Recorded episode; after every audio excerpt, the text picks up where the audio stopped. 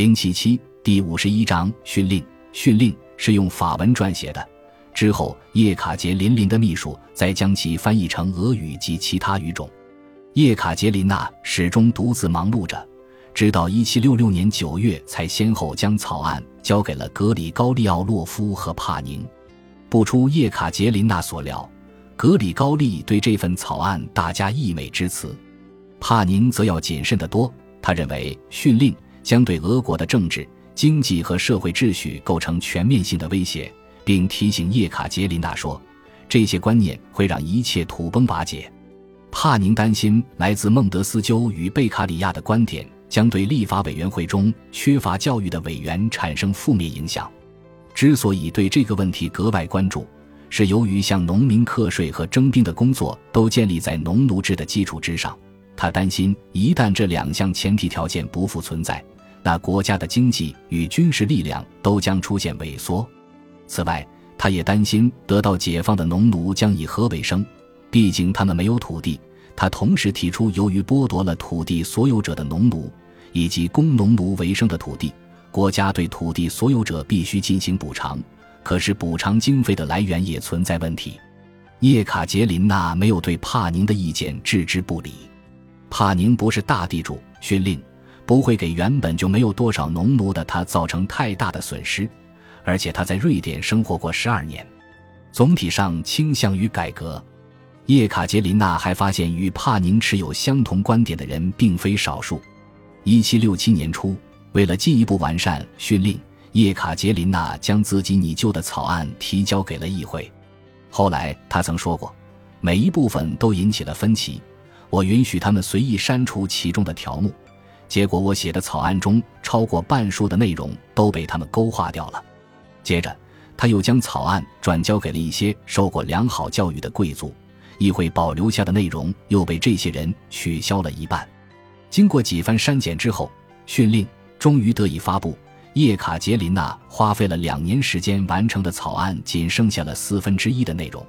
这就是对专制君主制度的约束，即便是独裁的君主都不能凌驾于政权支持者的意见之上。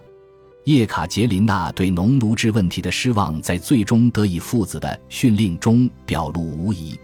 他的笔调间充满了几乎带有道歉性质的试探，随即又出尔反尔地取消了自己之前的陈述，将原本试图传达的信息又化于无形了。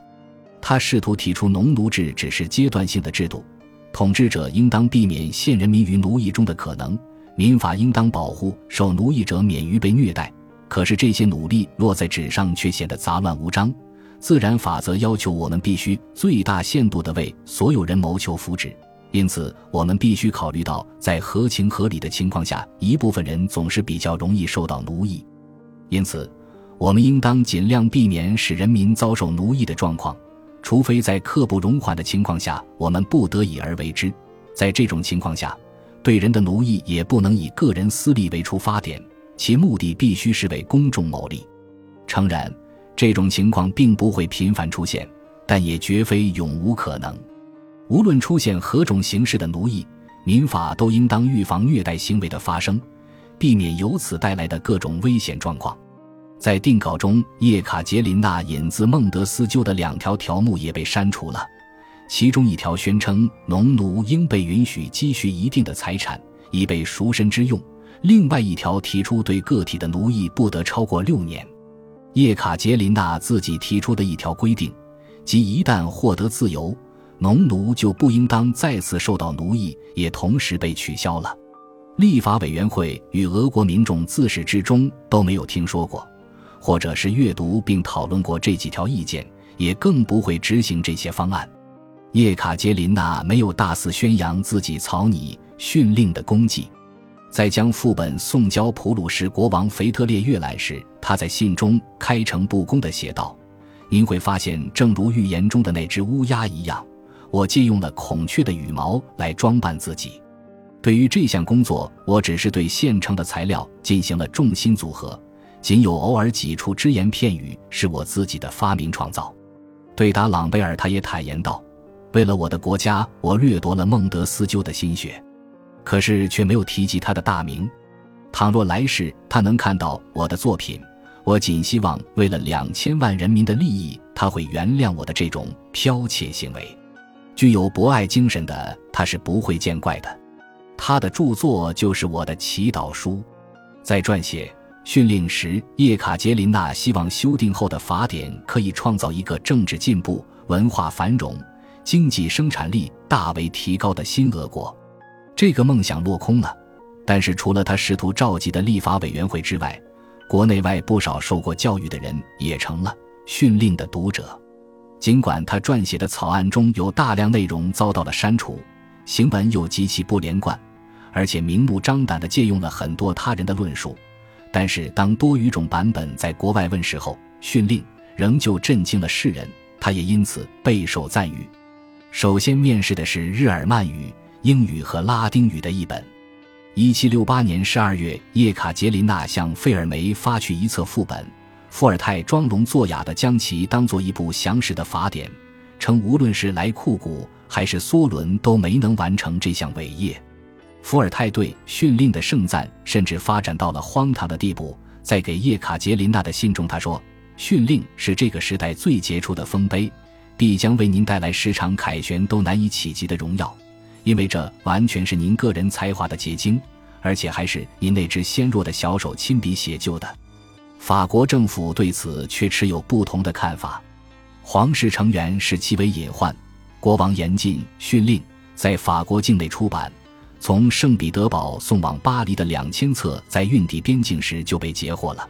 伏尔泰调侃说：“法国审查人员对训令的查禁其实是一种恭维，他让叶卡捷琳娜尽可放心。这样一来，这部作品反而会大行其道。”狄德罗也写下了如此的评价。正义与人道主义指引着叶卡捷琳娜二世的笔锋，让他做出了全面的改良。普鲁士的腓特烈国王认为训令是一项充满阳刚之气、强健有力的成就，堪称伟人之作，并将叶卡捷琳娜编入柏林普鲁士皇家科学院。训令并非是如伏尔泰所热情称颂的法典。实际上，叶卡捷琳娜只是阐明了自己认为建立好政府和良序社会所应遵循的基本原则。在给腓特烈的信中，叶卡捷琳娜表示自己很清楚俄国的现实与自己所憧憬的国家之间存在着差别。我必须提醒陛下，您会在这份文献中读到一些匪夷所思的观点。恳请您切记，我时常需要迁就当前的现实，但我并未放弃追求更为值得称赞的未来。